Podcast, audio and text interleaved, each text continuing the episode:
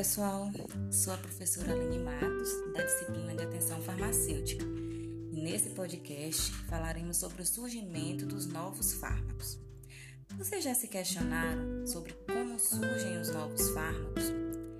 O desenvolvimento de um novo fármaco é dividido em várias etapas. Introduzir uma nova substância na terapêutica é um processo longo, cerca de 12 anos em média, e é bastante oneroso com a probabilidade pequena de sucesso. De cada 100 mil novos compostos descobertos, apenas 250 são submetidos aos ensaios pré-clínicos, e destes, apenas 5 entram nos ensaios clínicos, que são os testes nos seres humanos. Ao final, estima-se que apenas uma molécula chega ao mercado, uma nova entidade química que seja patenteável e que, para isto, deve ser segura e eficaz.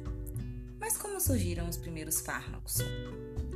A história do uso de plantas medicinais, desde os tempos remotos, tem mostrado que elas fazem parte da evolução humana e foram os primeiros recursos terapêuticos utilizados pelos povos. Pode-se afirmar que o hábito de recorrer às virtudes curativas de certos vegetais se trata das primeiras manifestações do esforço do homem para compreender e utilizar a natureza para tratar a doença e o sofrimento humano.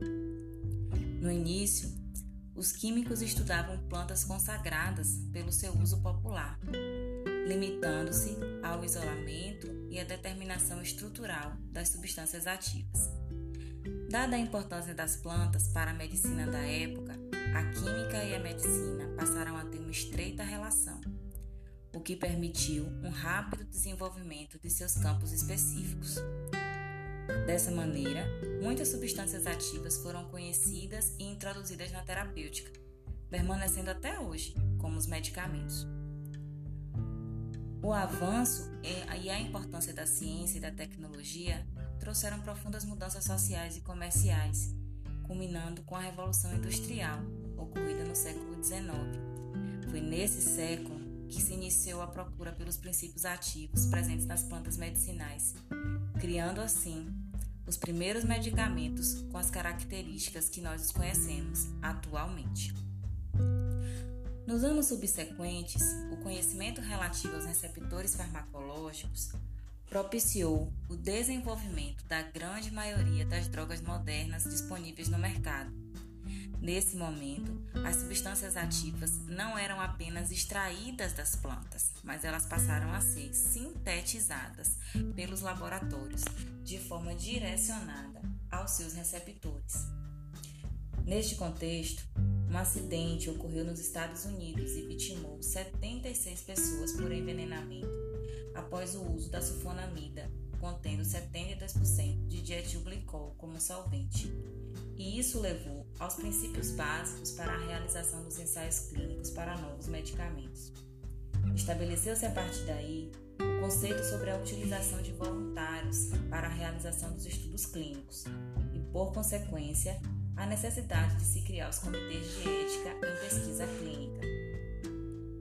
Hoje, os medicamentos podem surgir da triagem de atividade biológica de produtos naturais, podem surgir pela projeção do fármaco de acordo com o conhecimento do seu receptor e podem surgir da modificação de uma molécula já conhecida. Toda substância para uso terapêutico deve ter uma indicação específica em função do seu efeito biológico desejado. Para verificar a eficácia e segurança dessas substâncias, é que elaboramos o ensaio clínico. O desenho do protocolo e a documentação clínica dos estudos clínicos devem seguir as recomendações dos órgãos normativos e de vigilância de medicamentos de cada país, para que os resultados possam ser considerados válidos para a aprovação do produto. A validação de uma nova droga se dá ao longo de várias etapas, pré-clínicas e clínicas. O momento pré-clínico é aquele em que o fármaco é testado em laboratórios e em animais de experimentação, seguindo necessariamente as normas de proteção a esses animais, que, se não forem satisfeitas, podem levar ao cancelamento do estudo antes de serem testados em seres humanos e tem como objetivo principal verificar como esta substância se comporta em um organismo. Um novo produto sua elevada experimentação em seres humanos, depois de conhecidos seus aspectos químicos, farmacológicos e toxicológicos. Esses aspectos são conhecidos em provas pré-clínicas.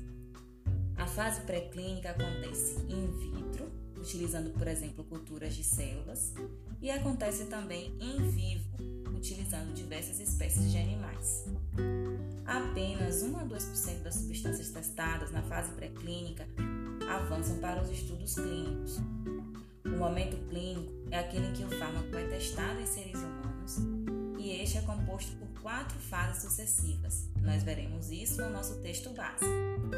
Ou seja, a fase pré-clínica tem o objetivo de verificar se a substância é eficaz e segura através dos testes in vitro e in vivo, antes de expor as substâncias aos seres humanos. Conversaremos agora sobre algumas características mais burocráticas dos ensaios clínicos, que são importantes para a manutenção da qualidade do estudo e respeito aos participantes, garantindo que o estudo está consonante com a legislação vigente no país.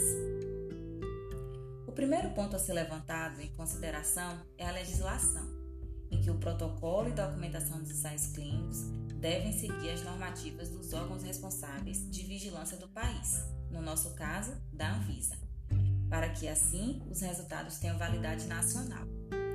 Pois um novo produto só é levado à experimentação em seres humanos depois de conhecido seus aspectos químicos, farmacológicos e toxicológicos das provas pré-clínicas in vitro ou nos modelos experimentais, quando disponíveis.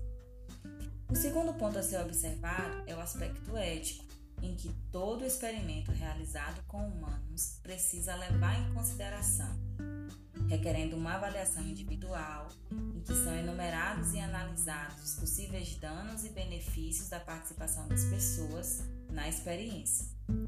Note que alguns princípios precisam ser respeitados, como a voluntariedade e a confidencialidade das informações pessoais dos participantes, e estes precisam estar cientes sobre a natureza da pesquisa, a metodologia empregada e da possibilidade de encerrar sua participação a qualquer momento sem nenhum prejuízo. Esse consentimento é declarado em um termo de consentimento livre e esclarecido. Siga na nossa trilha de ensino-aprendizagem para estudar agora sobre as fases, das, as fases da pesquisa clínica. Aguardo você. Até lá!